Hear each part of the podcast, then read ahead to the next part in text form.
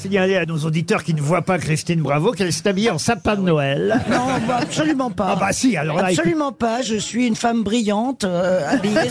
Étincelante. C'est la seule façon que vous avez trouvé de briller, parce qu'alors vraiment, mais c'est quoi ce... Non, c'est très joli. son- Mais non, mais bon. n'exagérez pas, Non, mais Roselyne. expliquez, hein. On sait que les politiques savent mentir, mais là, Elle a donc Mais un blouson attends, à mais c'est- paillettes vertes. Voilà, mais c'est c'est- incroyable. pas- C'est pas, des paillettes, c'est- ce sont des sequins. des quoi? Des sequins. Ah oui, des sequins, S-E-Q-I, Et, Annès. euh, et j'espérais euh, comme ça euh, éblouir euh, Adil puisque Euh, Comme ça, je vous présente la chef de Monsieur Sequin. parce que Bah, déjà, le vert, ça lui rappelle la pelouse, déjà. je sais que Adil aime les vieilles blondes à forte poitrine. Donc, éventuellement, j'ai mes chances. Ah non, mais il est, il est trop beau, Adil. C'est pas pourquoi il est à côté de Karine. Il Ah, est vous êtes jamais à encore côté de jalouse, moi. vous. Oui, je suis jalouse, Vous absolument. Bon, la prochaine fois, promis, je vous mets à côté Ah, d'Adil. ouf. Ah, C'est vrai mais- que putain, c'est vrai que il est pas mal. Non, mais, mais- non, si non, tu non, mais- tires pas ce soir, t'es vraiment un blaireau, hein. Qu'est-ce qu'il dit lui? Non, mais, il- non, mais Laurent, il vaut mieux avoir ça dans son lit que la grippe. quand Ah même. Monsieur Claudel, je suis désolé, Bah, parce que écoutez, c'est oui, j'allais prendre la parole. extrêmement- C'est pas très extrêmement- sympa pour vous, franchement. Extrêmement vexé, extrêmement Bah non, vexé. mais enfin, en tout excusez- cas, bon, il faut reconnaître quand même la supériorité de l'autre. Non mais il est. Je savais pas qu'il était aussi beau et. En vrai. En vrai. En vrai, voilà. Et en plus, il est charismatique. Il a un sourire euh, d'enfant. euh, C'est tout ce que j'aime. Calmez-vous. Ah Christophe. bah, trop loin. Eh ben, dites donc, le sapin va pas tarder à avoir deux boules en plus. hein.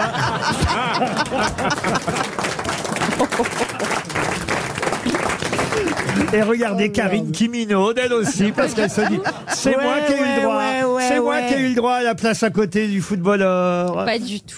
Vous la connaissiez déjà, euh, Karine Le Marchand? Oui, dans l'émission. Ah. Mais oui, Karine, euh, j'aime beaucoup. Ah oui, oui. Oh, ouais, j'aime bien Karine. Bon, j'aime bien aussi la boule à facettes là-bas, mais Pour un autre usage, on va dire. Vous l'accrochez au plafond. La boule à facettes. Ah, il me plaît, il me plaît. Ah, il me plaît. Ça, ça, il- la boule à facettes, il peut la faire monter au plafond. hein.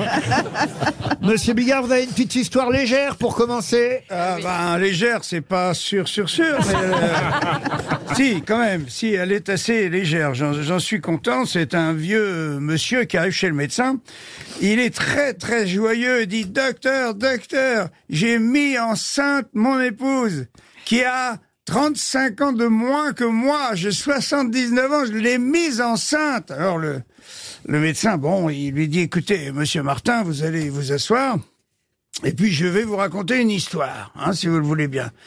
Et alors, donc il écoute. euh, il dit voilà, c'est l'histoire d'un chasseur d'ours, grand chasseur d'ours, hein, devant euh, l'Éternel. Il a tué des ours immenses et tout, il est connu dans toute la région euh, pour ça. Et il est à la retraite. Tu vois. Et un matin, il dit bah, j'ai pas eu mon, mon content d'imprévu, j'ai envie de tuer encore un ours. Tu vois. Et il décide d'y retourner. Récupère ses habits, son treillis, les bottes, tout bordel, le chapeau spécial pour tuer les ours et tout. Comme il est très vieux, en quittant la maison, il se trompe au lieu de prendre son fusil, il prend son parapluie. Parce qu'il est très vieux. Bon, il y va, il connaît bien le terrain, hein, ça loupe pas. Une heure après, il se retrouve en face d'un monstre. 2 mètres 50 hein, sur ses pattes arrière comme ça, extrêmement euh, euh, menaçant, euh, tu sais, avec un gilet à paillettes vert, il, a- qui, non, qui ferait fuir vraiment n'importe qui. Et, et là, il prend son parapluie, il épaule, il appuie sur le bouton, pouf Le parapluie s'ouvre et l'ours, il tombe raide mort à terre. Et là, le vieux, immédiatement, il dit, je sais, je sais. C'est quelqu'un d'autre qui a tiré. Le médecin, il dit, voilà, c'est ça que je voulais.